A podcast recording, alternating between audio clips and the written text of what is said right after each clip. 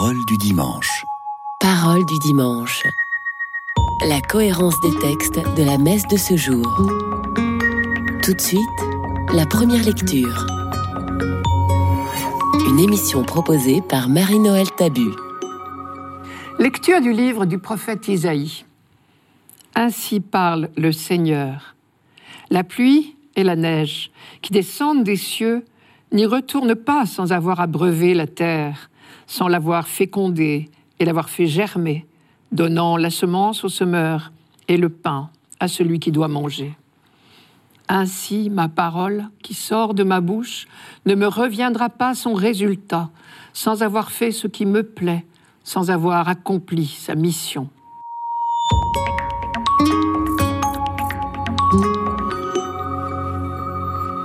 Comme le font souvent les prophètes, Isaïe emploie une image pour se faire comprendre. L'image ici, c'est celle de la pluie et de la neige. À Babylone, où il est en exil avec son peuple, au VIe siècle avant Jésus-Christ, on a l'expérience des bienfaits de la pluie. Un pays gorgé de soleil, comme est Israël, comme est Babylone, ne demande qu'à refleurir dès la première pluie. La pluie et la neige qui descendent des cieux n'y retournent pas sans avoir abreuvé la terre, sans l'avoir fécondée, l'avoir fait germer, pour donner la semence au semeur et le pain à celui qui doit manger. Et le prophète applique cette image d'efficacité à la parole de Dieu. Ainsi, ma parole qui sort de ma bouche ne me reviendra pas sans résultat, sans avoir fait ce que je veux, sans avoir accompli sa mission. Pourquoi Isaïe insiste-t-il sur l'efficacité de la parole de Dieu? Pour deux raisons. Première raison, il est en train d'annoncer la fin de l'exil à Babylone, le retour à Jérusalem des déportés. Voilà 50 ans que les habitants de Jérusalem sont en exil à Babylone. Eh bien, c'est fini, leur promet Isaïe de la part de Dieu. Vous allez très bientôt être libérés, vous allez sortir d'ici. Évidemment, pour oser croire à une telle promesse, à une libération attendue depuis si longtemps, il faut avoir confiance dans la parole de Dieu. Et c'est pour cela qu'Isaïe est si ferme. Ma parole qui sort de ma bouche ne me reviendra pas son résultat, sans avoir fait ce que je veux, sans avoir accompli sa mission. On ne s'étonne pas que de tels propos sur l'efficacité de la parole de Dieu aient été prononcés toujours dans des moments difficiles de l'histoire du peuple d'Israël. La deuxième raison de l'insistance d'Isaïe sur l'efficacité de la parole de Dieu, c'est sa volonté de lutter contre l'idolâtrie. Car la tentation de perdre confiance en Dieu renaissait inévitablement pendant l'exil. Voilà le raisonnement qu'on entendait parfois. Puisque nous, les gens de Jérusalem, nous sommes vaincus, anéantis, nous ferions peut-être mieux de nous tourner vers les dieux des vainqueurs, les Babyloniens en l'occurrence. Eux, au moins, ils ont des dieux efficaces. Et c'est bien chez le deuxième Isaïe, celui-là, le prophète du temps de l'exil, qu'on trouve les paroles les plus cinglantes contre les idoles des autres nations, sur le thème Notre Dieu n'est pas comme les idoles, qui sont désespérément muettes et qui ne peuvent rien pour nous. Je vous en cite une phrase.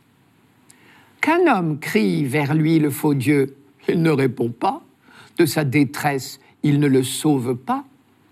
Et si vous avez la curiosité de lire le chapitre 44 d'Isaïe, vous y trouverez un développement assez sarcastique et savoureux sur les pauvres gens qui utilisent le même bois pour faire du feu et pour se fabriquer des statues. Et les malheureux attendent une aide de ces statues inertes qu'ils ont fabriquées eux-mêmes. En écho, vous connaissez cette phrase du psaume 113, 115 dans la Bible. Notre Dieu, il est au ciel. Tout ce qu'il veut, il le fait. Leurs idoles, or et argent, ouvrages de mains humaines, elles ont une bouche et ne parlent pas, des yeux et ne voient pas, des oreilles et n'entendent pas, des narines et ne sentent pas. Leurs mains ne peuvent toucher, leurs pieds ne peuvent marcher, pas un son ne sort de leur gosier. Je reviens au texte d'aujourd'hui. Ma parole ne me reviendra pas sans avoir accompli sa mission. Je m'arrête sur ce mot de mission.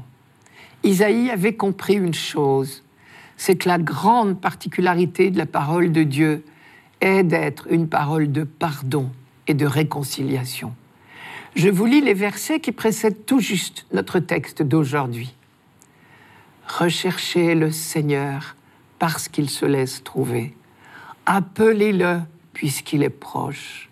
Que le méchant abandonne son chemin et l'homme malfaisant ses pensées. Qu'il retourne vers le Seigneur qui lui manifestera sa tendresse, vers notre Dieu qui pardonne abondamment. Car vos pensées ne sont pas mes pensées. La mission donc dont il est question dans le passage d'aujourd'hui, ma parole ne me reviendra pas sans avoir accompli sa mission, est donc une mission d'annonce du pardon gratuit de Dieu et donc de réconciliation de l'humanité avec lui. Traduisez, Dieu finira bien par réconcilier l'humanité avec lui. Plus tard, Saint Paul ne dira pas autre chose. Dieu notre Sauveur, veut que tous les hommes soient sauvés et parviennent à la connaissance de la vérité, même s'il faut pour cela envoyer le Verbe dans le monde. Celui-ci est mon Fils bien-aimé, écoutez-le. Et les disciples, à leur tour, sont envoyés en ambassade de réconciliation. Tout vient de Dieu qui nous a réconciliés avec lui par le Christ et nous a confié le ministère de la réconciliation. Ça c'est Paul dans la deuxième aux Corinthiens. Le Verbe fait chair n'est pas retourné vers le Père sans résultat, sans avoir accompli sa mission de réconciliation. Comme le dit la lettre aux Hébreux, je terminerai par là, après avoir à bien des reprises et de bien des manières parlé autrefois au Père dans les prophètes.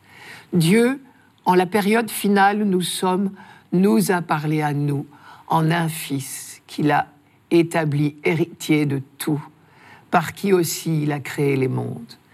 Ce Fils est resplendissement de sa gloire et expression de son être, et il porte l'univers par la puissance de sa parole.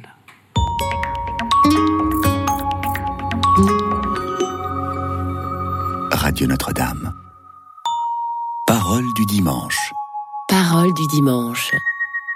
La cohérence des textes de la messe de ce jour. Tout de suite, le psaume. Une émission proposée par Marie-Noël Tabu. Psaume 64. Tu visites la terre et tu l'abreuves, tu la combles de richesses. Les ruisseaux de Dieu regorgent d'eau tu prépares les moissons. Ainsi tu prépares la terre, tu arroses les sillons, tu aplanis le sol, tu le détrempes sous les pluies, tu bénis les semailles. Tu couronnes une année de bienfaits, sur ton passage ruisselle l'abondance. Au désert, les pâturages ruissellent, les collines débordent d'allégresse. Les herbages se parent de troupeaux et les plaines se couvrent de blé. Tout exulte et chante.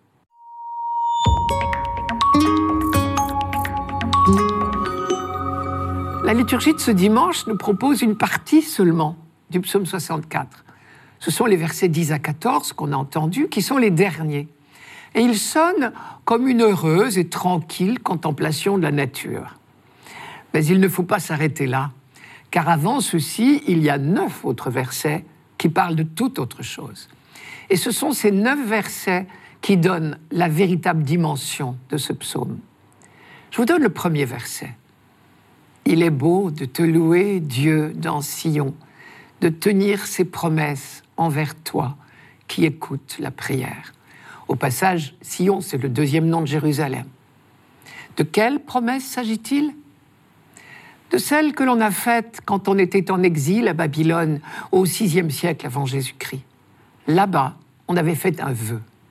Si Dieu nous libère de cet exil forcé et nous ramène en Israël, alors on fera la fête au temple de Jérusalem. Et ce psaume est donc ce qu'on appelle un ex voto. Il a été composé au retour d'exil pour rendre grâce, à la suite du vœu, pour la libération accordée par Dieu. Vous voyez qu'on est loin d'un simple chant sur les bienfaits de la pluie et du retour des saisons. Cette libération est vécue comme un pardon. À l'époque, l'exil a été considéré comme un châtiment pour les fautes du peuple et de ses dirigeants. Le retour est accueilli comme un retour en grâce.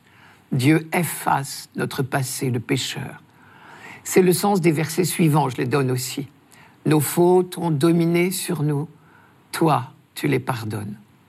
Et au passage, il y a une phrase superbe que beaucoup d'entre nous connaissent déjà car elle fait partie de la musique de certains requiems célèbres. Jusqu'à toi viendra toute chair avec son poids de péché. Ad te omnis caro veniet, on a entendu ça. C'est donc dans ce psaume le peuple qui célèbre la fidélité de Dieu à son alliance. Heureux ton invité, ton élu, il habite ta demeure. Il faut entendre le poids de ces mots, ton élu. Sans aucun mérite de sa part, il le sait, mais par pure grâce, par un choix délibéré de Dieu, ce petit peuple a été choisi, admis dans l'intimité de Dieu. C'est ce que l'on appelle l'élection d'Israël. Et l'auteur du psaume propose ici une comparaison. Au milieu du peuple d'Israël, il y avait une tribu privilégiée, celle des Lévites. Elle avait une place à part, celle d'être consacrée au service exclusif de Dieu.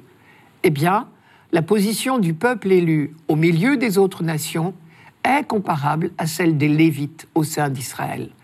Heureux ton invité, ton élu, il habite ta demeure. Les biens de ta maison nous rassasient, les dons sacrés de ton temple. Mais c'est également au cours de l'exil à Babylone que l'on a pris conscience de la dimension universelle du projet de Dieu.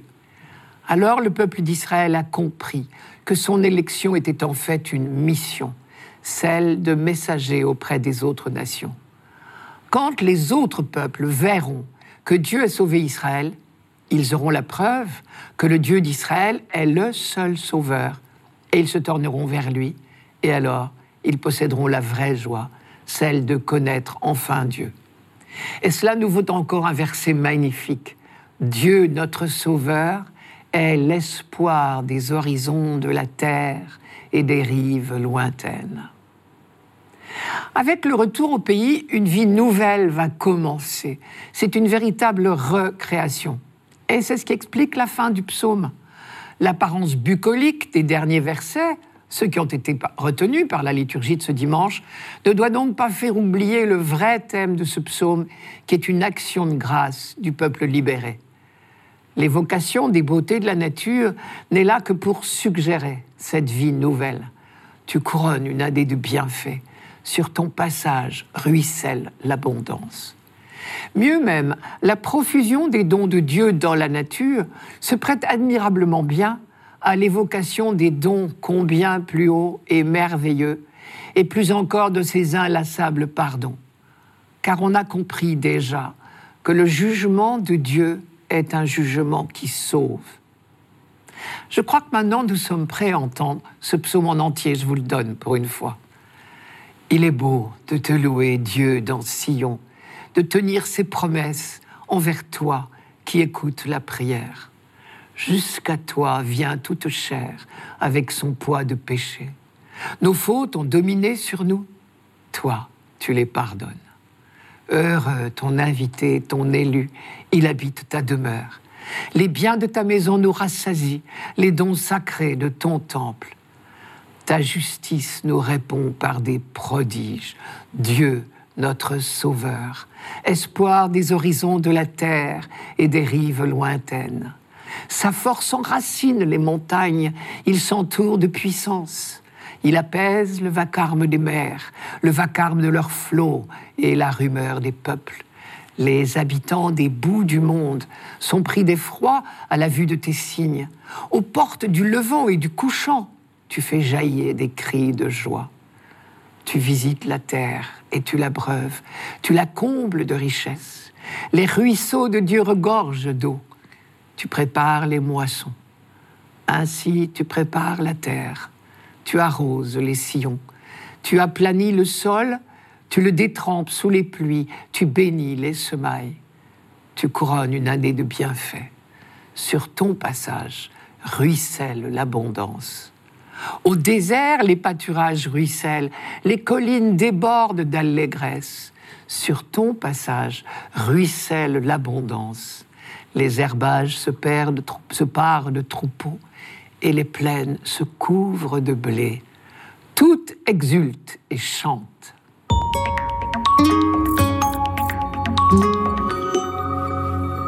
Radio Notre-Dame. Parole du dimanche. Parole du dimanche. La cohérence des textes de la messe de ce jour. Tout de suite, la deuxième lecture.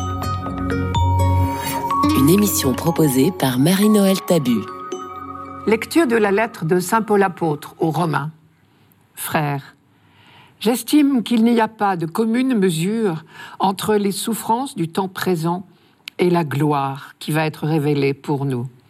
En effet, la création attend avec impatience la révélation des fils de Dieu, car la création a été soumise au pouvoir du néant, non pas de son plein gré, mais à cause de celui qui l'a livré à ce pouvoir. Pourtant, elle a gardé l'espérance d'être, elle aussi, libérée de l'esclavage, de la dégradation, pour connaître la liberté de la gloire donnée aux enfants de Dieu. Nous le savons bien, la création tout entière gémit, elle passe par les douleurs d'un enfantement qui dure encore, et elle n'est pas seule. Nous aussi, en nous-mêmes, nous gémissons. Nous avons commencé à recevoir l'Esprit Saint, mais nous attendons notre adoption et la rédemption de notre corps.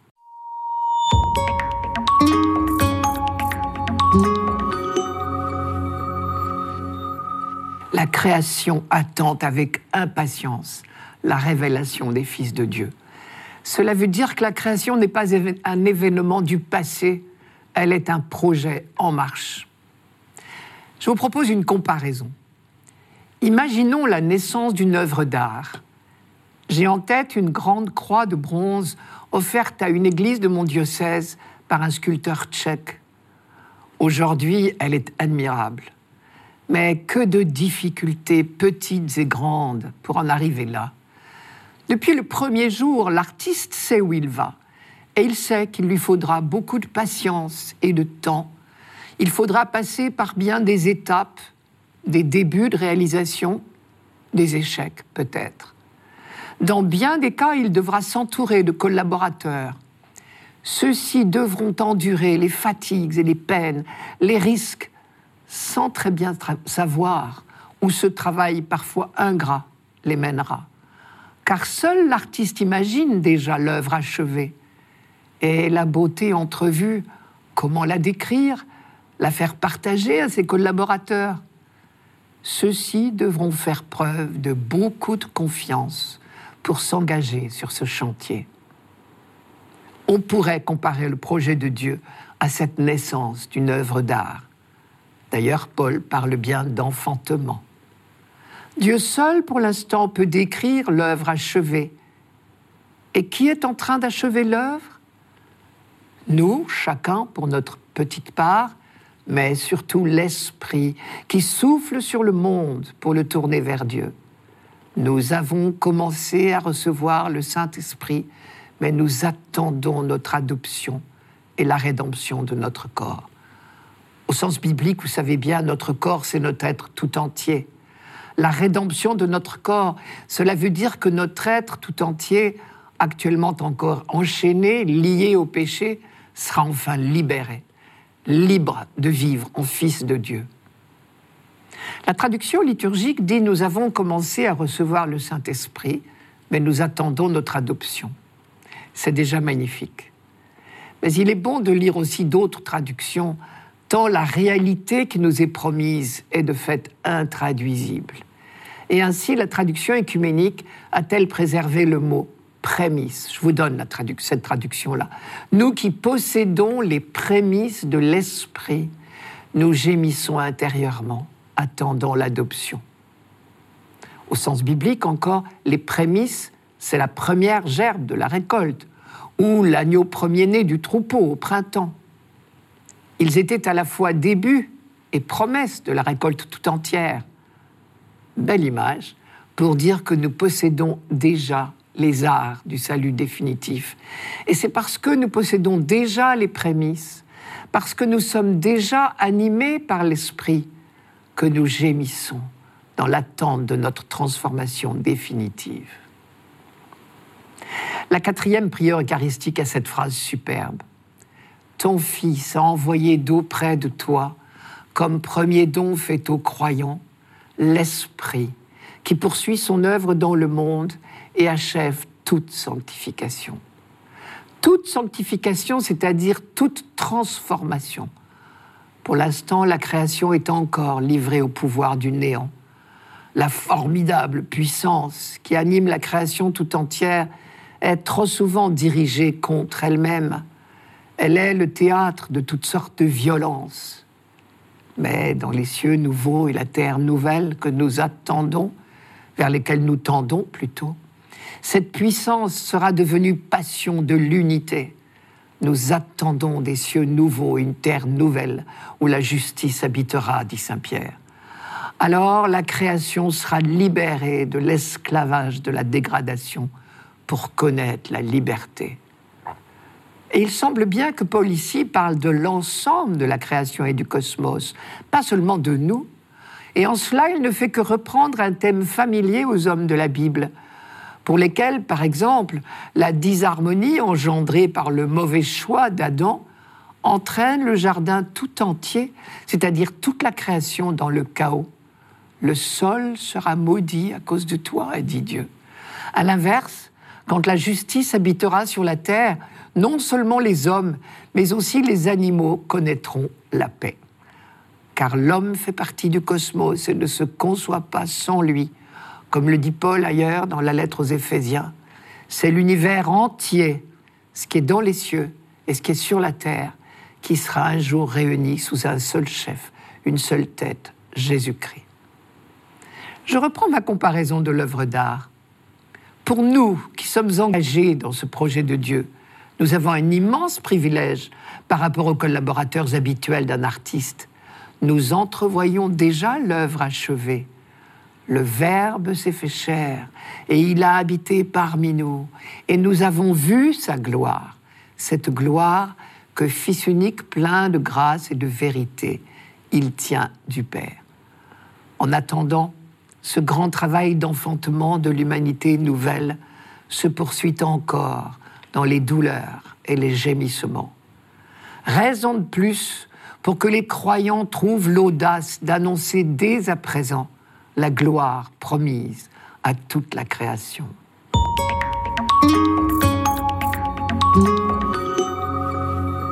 Radio Notre-Dame. Parole du dimanche. Parole du dimanche. La cohérence des textes de la messe de ce jour. Pour finir, l'Évangile. Une émission proposée par Marie-Noël Tabu. Évangile de Jésus-Christ selon Saint Matthieu. Ce jour-là, Jésus était sorti de la maison. Il était assis au bord de la mer. Auprès de lui se rassemblèrent des foules si grandes qu'il monta dans une barque où il s'assit. Toute la foule se tenait sur le rivage. Il leur dit beaucoup de choses en paraboles. Voici que le semeur sortit pour semer. Comme il semait, des grains sont tombés au bord du chemin, et les oiseaux sont venus tout manger. D'autres sont tombés sur le sol pierreux, où il n'avait pas beaucoup de terre. Ils ont levé aussitôt, parce que la terre était peu profonde. Le soleil s'étant levé, ils ont brûlé, et faute de racines, ils ont séché. D'autres sont tombés dans les ronces. Les ronces ont poussé, et les ont étouffés. D'autres sont tombés dans la bonne terre, et ils ont donné du fruit, à raison de cent ou soixante ou trente pour un. Celui qui a des oreilles, qui l'entende. Les disciples s'approchèrent de Jésus et lui dirent Pourquoi leur parles-tu en parabole?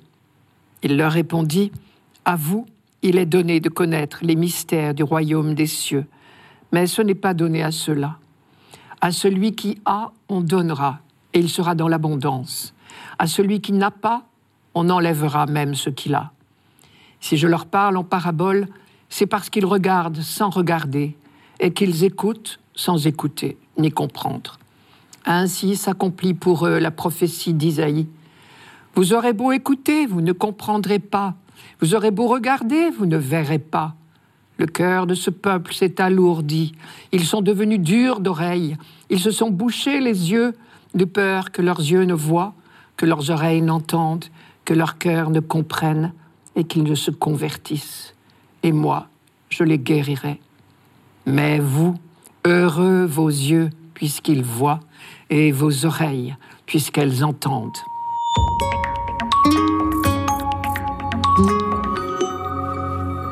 Je commence tout de suite par la phrase difficile. Celui qui a recevra encore, et il sera dans l'abondance. Mais celui qui n'a rien se fera enlever même ce qu'il a.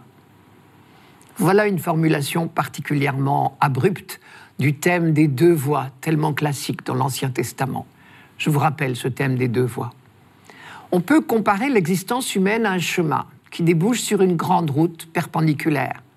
Quelle direction prendre? À gauche ou à droite? Si nous prenons la bonne direction, la bonne voie, chaque pas que nous faisons dans ce sens nous rapproche du but. Donne au sage et il deviendra plus sage. Instruis le juste et il augmentera son acquis, dit le livre des Proverbes. Mais si par malheur nous choisissons la mauvaise direction, chaque pas fait dans ce sens nous éloigne du but. Le choix est clair, ou bien écouter, entendre, ouvrir ses oreilles pour laisser la parole nous instruire et nous transformer peu à peu ou refuser d'entendre au risque de devenir de plus en plus dur d'oreille. Le cœur de ce peuple s'est épaissi, ils sont devenus durs d'oreille, et sinon je les aurais guéris, disait Isaïe. C'est dire l'importance des dispositions du cœur pour comprendre les enseignements de Jésus. De nombreuses fois, Jésus a pu faire ce constat. Plus les auditeurs s'enferment dans leur propre certitude, plus ils deviennent imperméables à la parole de Dieu. Et c'est pour cela qu'il leur parle en parabole. C'est une pédagogie pour essayer de toucher ces cœurs endurcis. La parabole, c'est un genre littéraire habituel dans la tradition juive. Ça ressemble à ce que nous appelons une fable. Son but est toujours pédagogique. Il s'agit d'amener l'auditeur à changer de point de vue. La parabole du semeur apparaît alors plus clairement comme une illustration des obstacles que rencontre la prédication évangélique. Jésus est la parole de Dieu venue habiter parmi les hommes. Il ne dit que la parole du Père. Cette parole que vous entendez, elle n'est pas de moi, mais du Père qui m'a envoyé, disait-il le dernier soir. Mais sa parole trouve difficilement le terrain favorable dans lequel elle va pouvoir germer. Il y a d'abord les difficultés inhérentes à tout chemin de conversion. Les exigences du royaume sont sans cesse étouffées par les soucis du monde. Mais il y a aussi plus profondément les difficultés pour les contemporains de Jésus de lui faire confiance au point de le reconnaître comme le Messie. Les disciples eux-mêmes ont achoppé sur son enseignement. Saint Jean, rappelez-vous, nous a rapporté leur réaction au fameux discours sur le pain de vie à Capharnaüm. Je cite Après l'avoir entendu, beaucoup de ses disciples commencèrent à dire Cette parole est rude, qui peut l'écouter? Et dès lors, beaucoup de ses disciples s'en retournèrent et cessèrent de faire route avec lui. Alors Jésus dit aux douze Et vous, ne voulez-vous pas partir? Et Simon-Pierre lui répondit Seigneur, à qui irions-nous? Tu as des paroles de vie éternelle. Je reviens à la parabole du semeur. Jésus annonce qu'il y aura une récolte de 100, 60 ou 30 pour un, et c'est certain, mais à quel prix? Le règne de Dieu, il faut bien l'admettre, ne s'établira qu'au travers de nombreux échecs. Car entrer dans l'intelligence du royaume ne peut être que l'effet d'un don de Dieu. À vous il est donné de connaître les mystères du royaume des cieux. Heureux vos yeux parce qu'ils voient et vos oreilles parce qu'elles entendent. Alors on comprend. Celui qui a reçu la semence dans la bonne terre, c'est tout simplement l'homme qui accepte d'écouter la parole. Cela suppose un cœur disponible, capable de recevoir de Dieu la lumière qui vient de lui seul. Mais cette disponibilité, elle aussi, doit être reçue comme un cadeau les pharisiens et la foule n'y étaient pas encore prêts. C'était Parole du dimanche, une émission présentée par Marie-Noël Tabu. Rendez-vous dimanche prochain.